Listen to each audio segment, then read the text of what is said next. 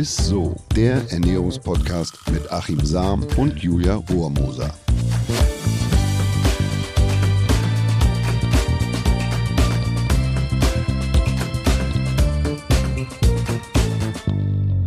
Hallo ihr Lieben, herzlich willkommen zu ISSO, dem Ernährungspodcast mit meinem Lieblingsernährungswissenschaftler Achim Sam. Ja, und mit meiner Lieblingsmoderatorin Julia Rohrmoser. Ja, bevor wir hier loslegen, noch eine kleine Bitte an euch. Wenn euch unser Podcast gefällt und ihr auch zukünftig jede Woche gute Tipps rund um Ernährung bekommen wollt, dann klickt doch kurz auf die Glocke und abonniert unseren Podcast. Und wenn ihr schon dabei seid, lasst uns gerne direkt mal eine Bewertung da. So, jetzt aber zu unserem heutigen Thema.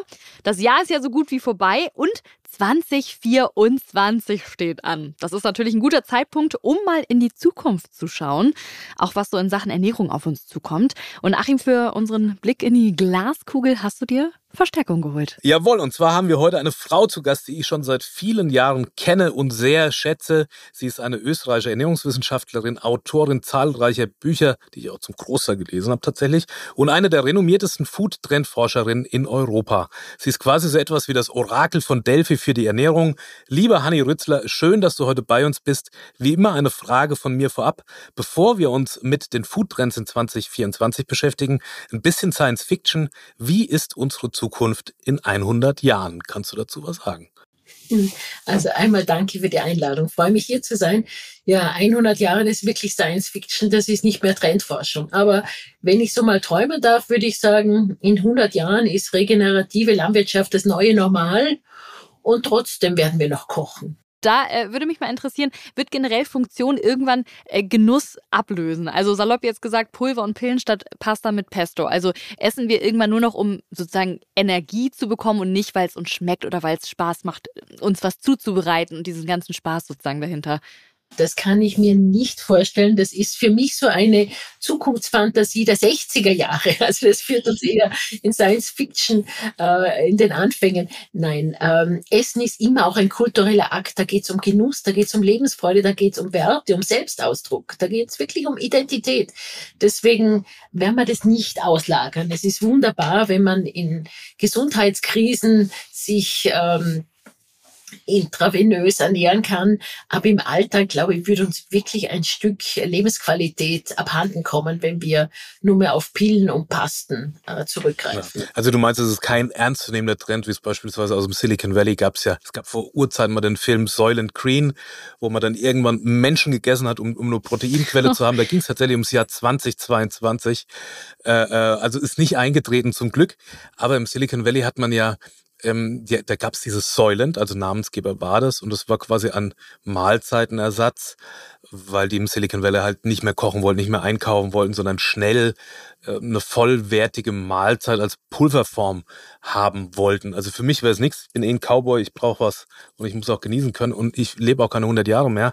Aber äh, man, das ist nicht ernst zu nehmen. Also dass man quasi Nahrung ersetzt durch Pulver beispielsweise. Ja, es gibt immer wieder diese Flüssignahrungen und das sind dann meistens sozusagen Computer-Nerds, die sagen, super, da muss ich mir nicht überlegen, was ich essen will und möchte und bekomme, sondern das ist die schnelle Lösung und damit kann ich das Thema abhaken. Ja, ich verstehe schon, dass manche äh, nicht so äh, kulinarisch affin sind. Das müssen ja auch nicht alle sein, aber ich denke mal, wollen wir dann nur mehr arbeiten? Für mich ist das Essen wirklich so ein Stück Lebensqualität. Und ich merke am Esstempo zum Beispiel, wie ich, ähm, wie ich mich aktuell fühle. Wenn ich stressig bin, dann schlinge ich das Essen hinein und merke, hoppla, vielleicht wäre mal ein bisschen durchatmen an der Zeit.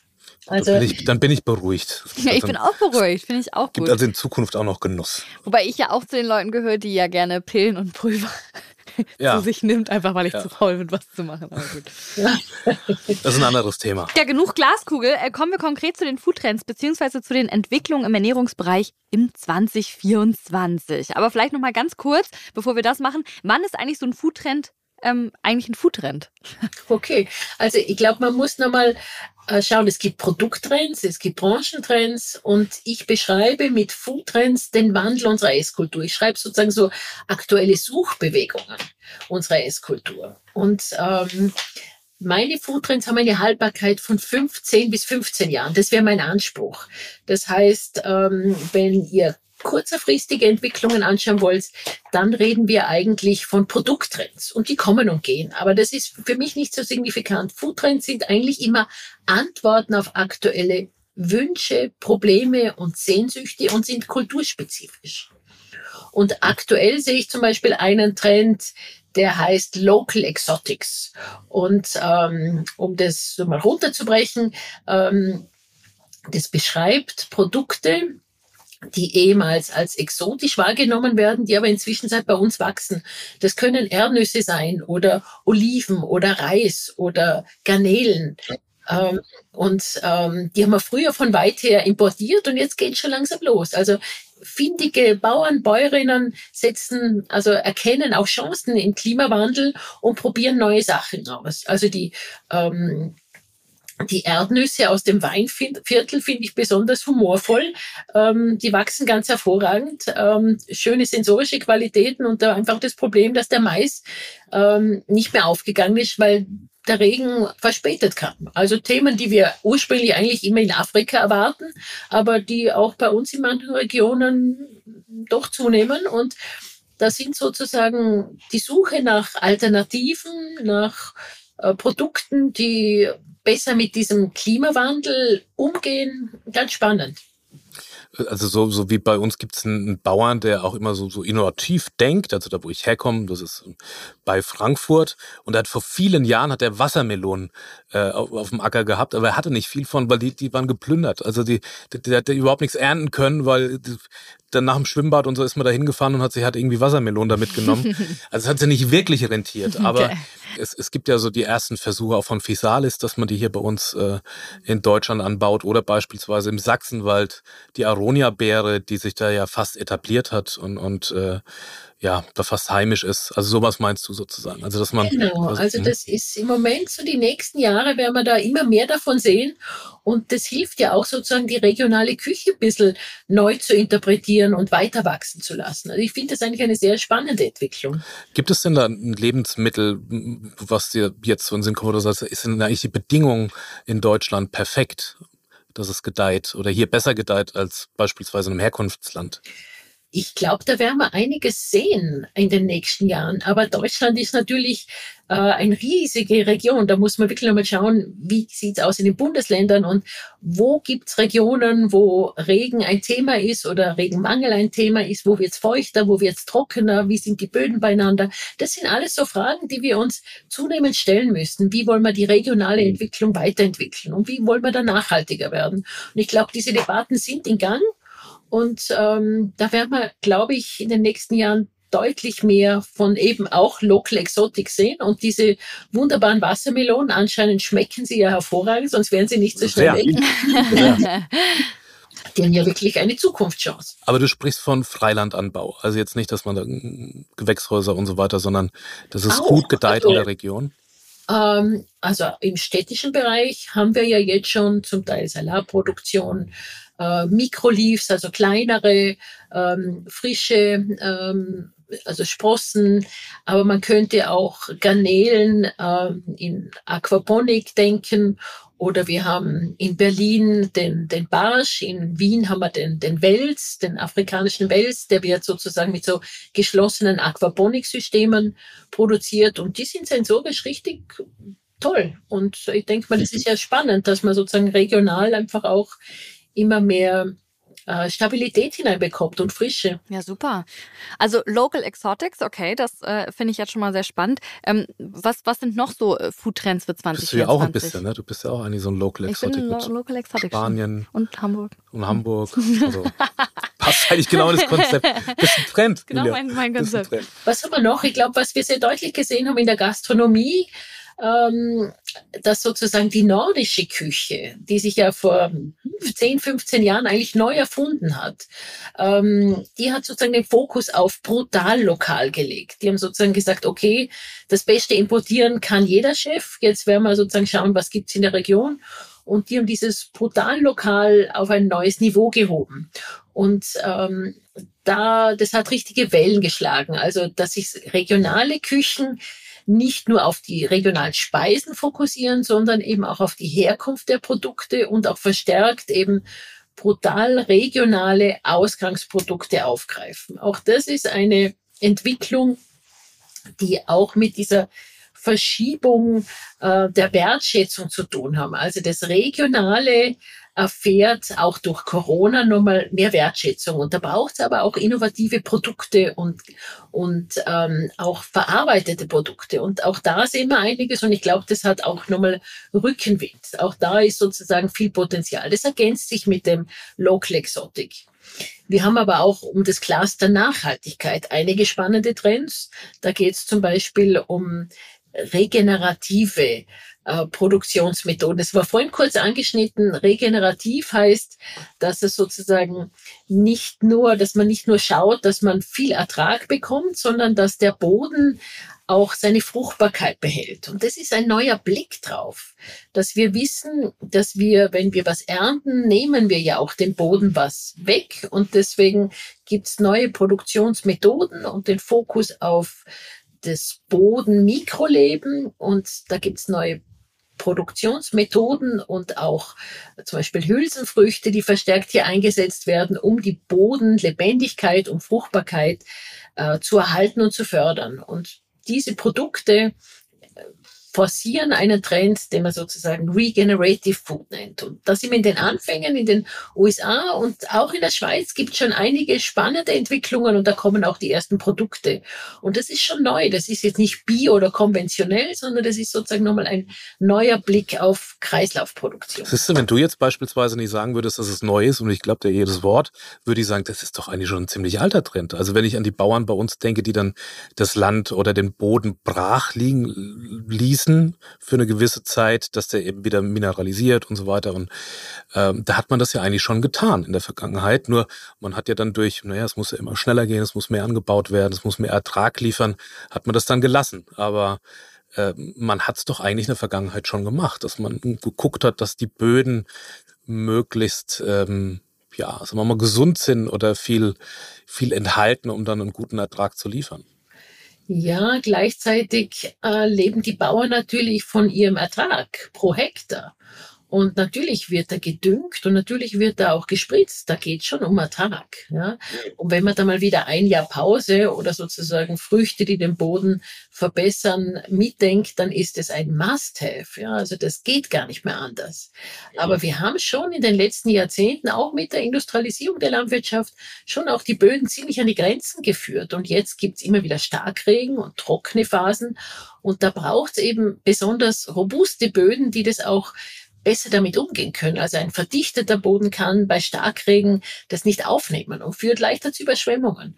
Und wir haben ja jetzt in den letzten Jahren einfach so wirklich spannende Starkregen erlebt, wo einfach fast der Regen von einem halben Jahr in kurzer Zeit runtergeht. Und da braucht es Böden, die da, ähm, die kann nicht alles aufnehmen, aber die da besser werden. Ja, Hanni, du hattest eben gesagt, brutal lokal oder brutal local sei ein Trend.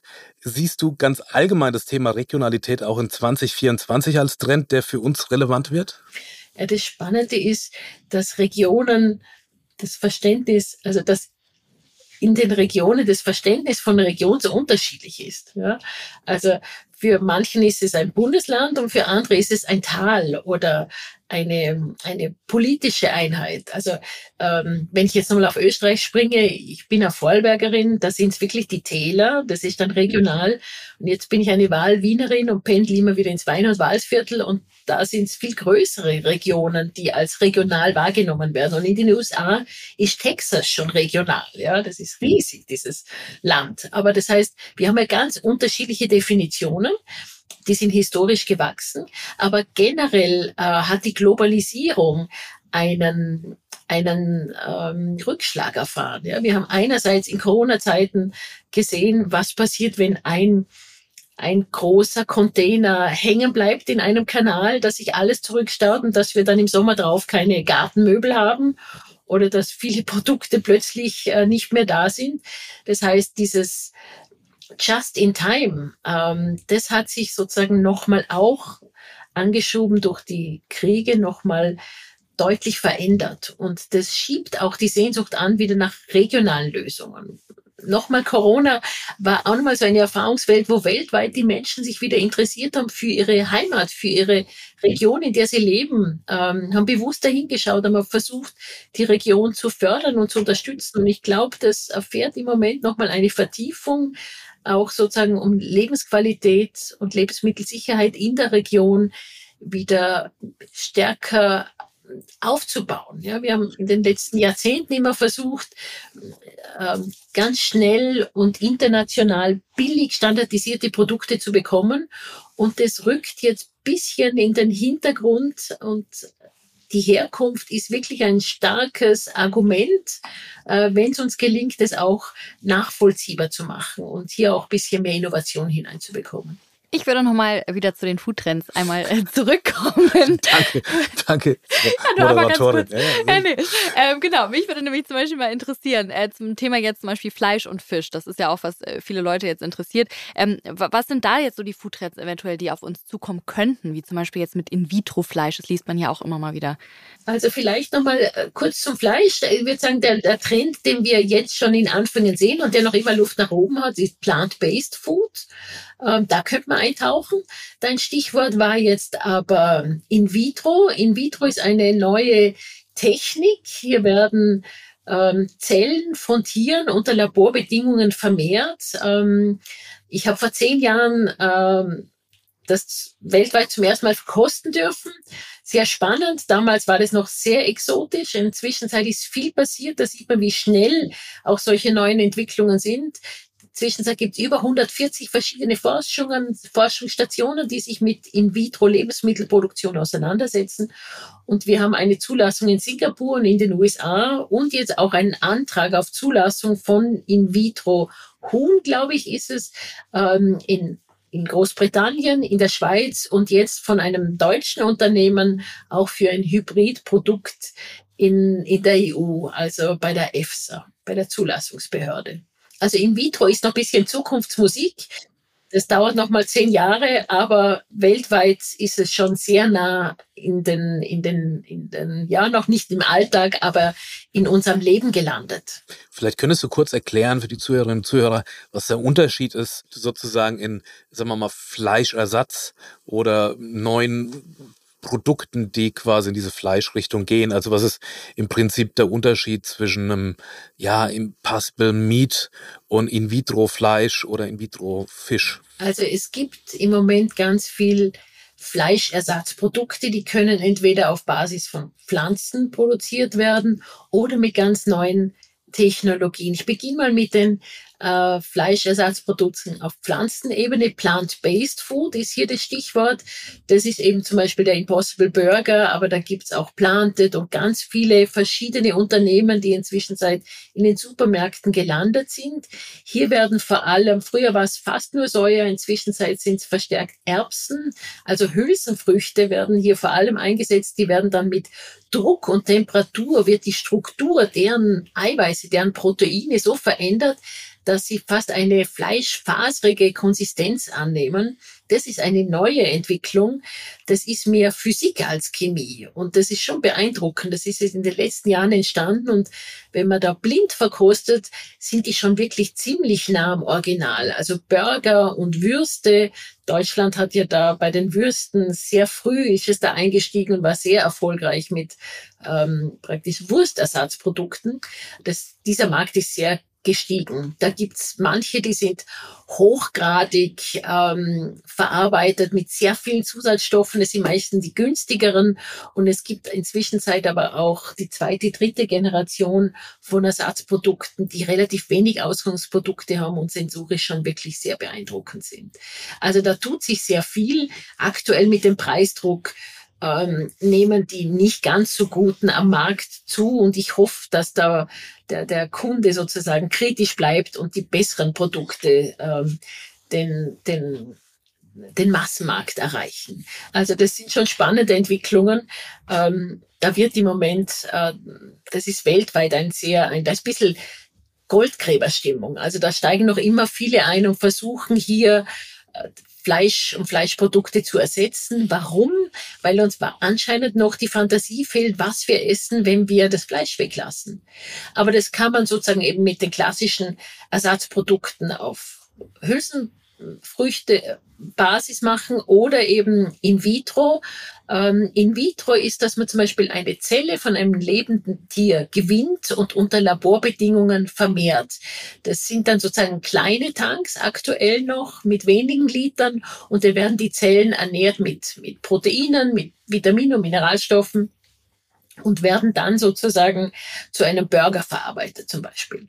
Und das gibt, ist noch nicht zugelassen, gibt's bei uns noch nicht, aber weltweit in Singapur und in den USA kann man schon essen. Es gibt aber noch eine neue Technologie, das nennt sich Präzisionsfermentation.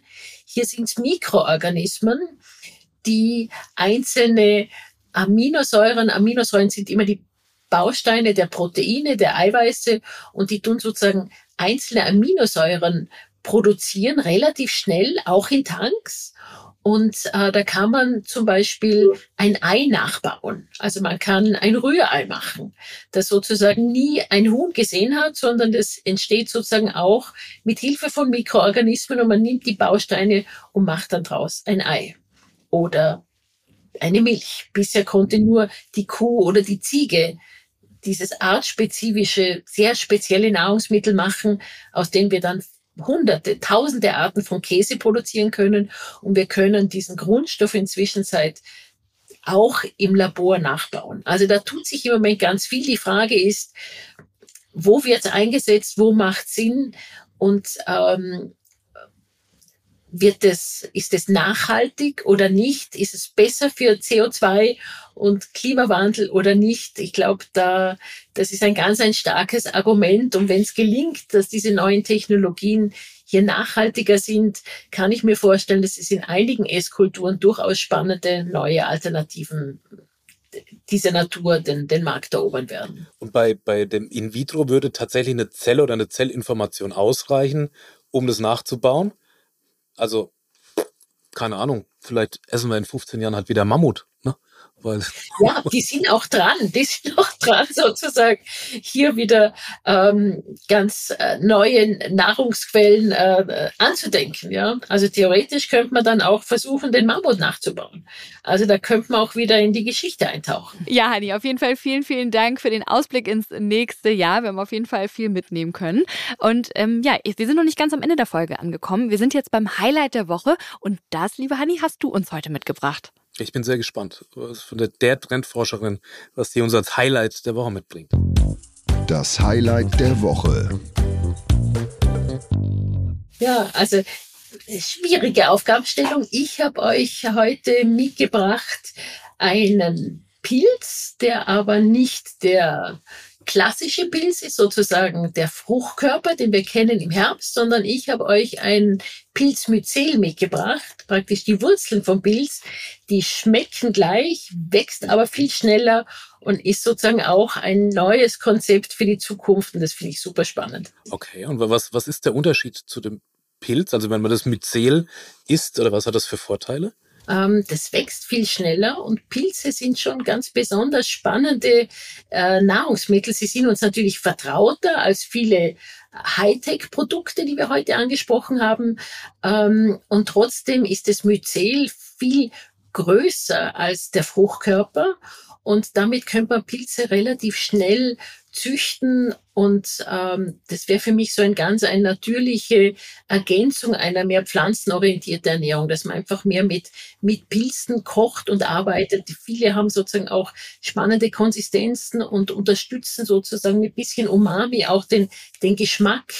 Und ähm, ich finde, dass der Pilz eigentlich unter dem Wert geschlagen wird in unserer Esskultur und nur so hochgradig saisonal eingesetzt wird und leider kaum getrocknet. Und eben als Trendforscherin ist natürlich auch die Frage, was gibt es hier an neuen Qualitäten? Und da finde ich auch, dass man den, die Wurzeln von den Pilzen als Nahrungsmittel sich näher anschaut, auch super spannend. Dann, liebe Hanni, vielen, vielen Dank. An dieser Stelle würden wir uns natürlich recht herzlich bei dir äh, ja, bedanken, dass du bei uns heute in der Folge warst.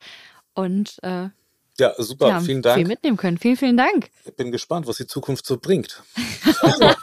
was, sie, was sie uns auf den Teller bringt. Also vielen, vielen Ja, also mit unseren Essentscheidungen gestalten wir ja Zukunft. Es ist ja nicht so, dass die Zukunft einfach nur auf uns zukommt, sondern wir entscheiden auch, welche Zukunft wir wollen. Und da hoffe ich, dass wir heute ein bisschen Neugierde geweckt haben, um einfach beim nächsten Einkauf mal ein bisschen äh, neue Sachen auszuprobieren und äh, neugierig zu bleiben. Und das war's dann auch schon wieder, ihr lieben Ist-So-Zuhörerinnen und Zuhörer. Vielen, vielen Dank, dass ihr auch diese Folge wieder mit dabei wart. Schickt uns gerne eure Nachrichten und Themenvorschläge an isso.edeka.de und wir hören uns nächste Woche schon wieder. Bis dann. Ist so. Tschüss. Ciao.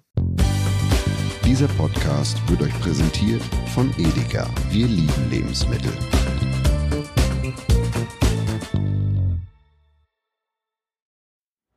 Es folgt eine Podcast-Empfehlung.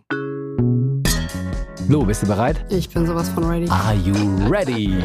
Herzlich willkommen bei Cheers, dem Weinpodcast mit Lou. Das bin ich, studierte Weinexpertin, Weinwirtschaftlerin und Weinbloggerin. Und ich bin Jonas. Ich bin hier, um Lou eine Menge Fragen zu stellen, denn wir sprechen in diesem Podcast über Wein, über Spannendes und eigentlich alles, was man wissen muss. Egal, ob man Weinanfänger ist oder fortgeschritten, dieser Podcast ist für alle bestens geeignet, die Bock auf Wein haben. Ja, welcher Wein passt zu welchem Essen? Warum ist Säure im Wein eigentlich so wichtig? Und wie kommen die Aromen in euren Wein rein?